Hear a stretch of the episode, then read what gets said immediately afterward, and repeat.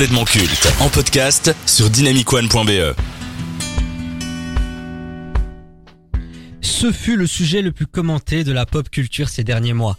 Entre le faux retour d'Henry Cavill en Superman, l'échec au box-office de Black Adam, la création du studio DC et la nomination de James Gunn et Peter Safran à la tête de celui-ci, beaucoup s'interrogeaient sur l'avenir de l'univers héroïque appartenant à Warner Bros. Désormais, nous avons toutes les réponses dont nous avons besoin dans une vidéo partagée sur les plateformes et réseaux de la Major et DC, James Gunn a dévoilé les plans concernant le futur du DC Universe. Comme on pouvait s'y attendre, la nouvelle direction va partir sur un reboot.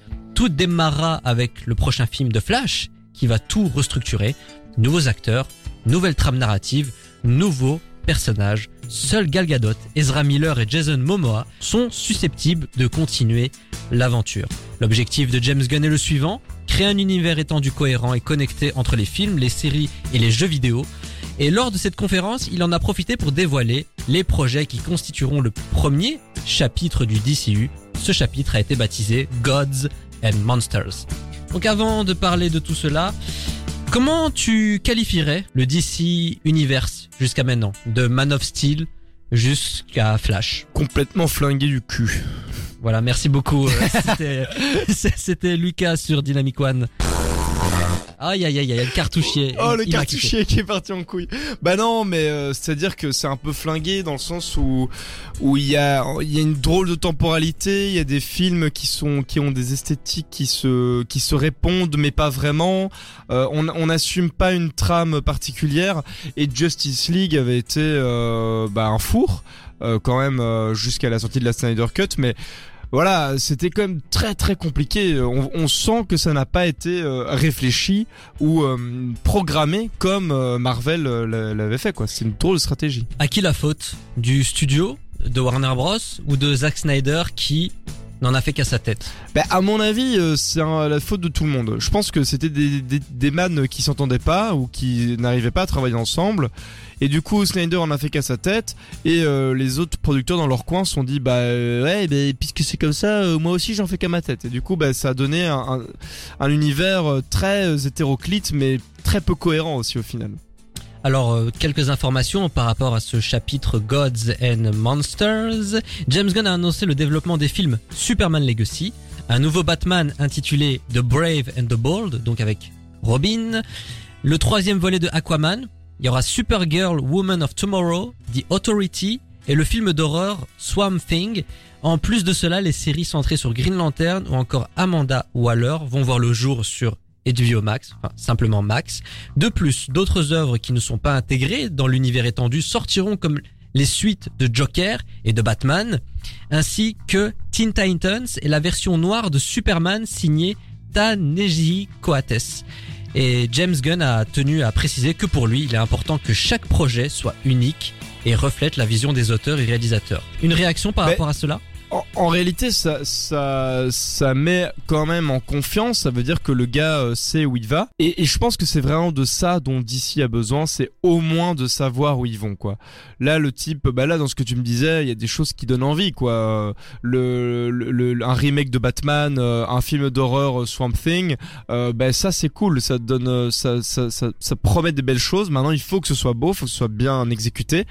Mais voilà, j'ai peut-être un peu taillé James Gunn dans la partie d'avant. Cependant, je, ne, euh, allez, je, suis quand même conscient que le type est quand même quelqu'un de qualifié, et donc j'imagine qu'il il va savoir où il va et comment euh, faire de belles choses. Est-ce que c'était indispensable de rebooter l'univers Est-ce qu'ils auraient pas pu essayer de recoller les morceaux Le retour de Cavill, le, le retour du Batfleck, la continuité avec Gal Gadot et Ezra Miller, on sent qu'ils essayaient de réparer les erreurs passées. Quel choix aurait dû faire le studio? Non, je pense que rebooter c'était ce qu'il fallait faire, surtout si tu veux commencer à créer de l'univers étendu. En fait, tu vois, c'est ça le truc, c'est que si tu veux créer de l'univers étendu, il faut que ta base d'univers soit solide et cohérente. Ce qui n'était pas du tout le cas avant. Alors à ça, t'as deux choix. Ou bien tu l'assumes et du coup tu fais des films qui se répondent pas vraiment, qui sont plus indépendants et ça peut très bien fonctionner. Ou alors tu dois recommencer pour vraiment asseoir de bonnes bases. Là, ce qu'il y avait avant, c'est ils essayaient de faire des films indépendants, mais pas trop parce qu'il y avait quand même un Justice League derrière. Mais du coup, ça fonctionnait pas parce que il y avait aucune cohérence entre les films. Ici, Voilà, s'ils parviennent à créer une base solide, commune à tout le monde et euh, des, des règles d'univers qui fonctionnent, là, ils peuvent créer un univers étendu qui fonctionne et qui soit cohérent aussi. C'est pas un peu casse-gueule auprès du public qui vont associer Aquaman avec Jason Momoa, Ezra Miller avec Flash, Ben Affleck avec Batman. Ça leur a quand même pris des années. Ah ouais, ouais. Et là maintenant, ils vont supprimer tout le travail de Zack Snyder. Tu trouves pas que c'est du gâchis? Si, mais en même temps, euh, Snyder avait foutu un beau bordel aussi, quoi. Donc, euh, Parce que c'est Snyder ou plutôt le studio qui arrêtait pas de charcuter ses films?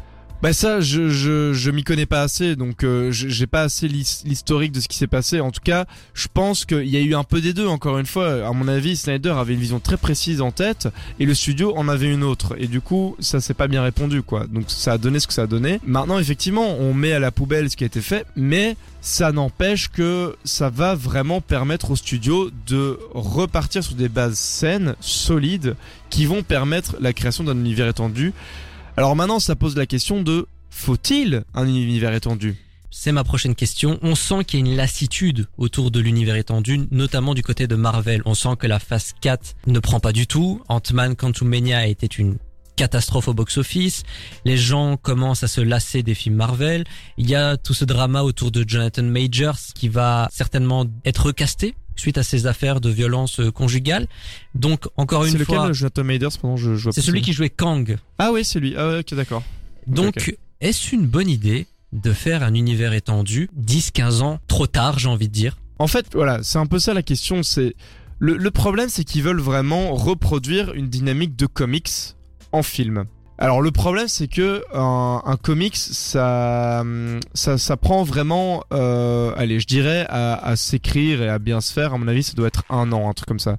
Un film d'ici Marvel, c'est l'histoire de plusieurs années, quoi. La consommation d'un comics, c'est, euh, allez quoi, 25, euh, 45 minutes. Là, t'es parti pour 2h30 dans un film, quoi. Mais donc le, le rapport, le médium est pas le même et pourtant ils veulent en faire la même chose, ils veulent avoir une production un peu industrielle d'histoire. Alors, pour moi, ce qu'il faut, c'est juste habituer le public au fait que tel acteur ne veut pas forcément dire que c'est lui qui va tout le temps faire le même personnage. Et ça, on le voit beaucoup dans les comics.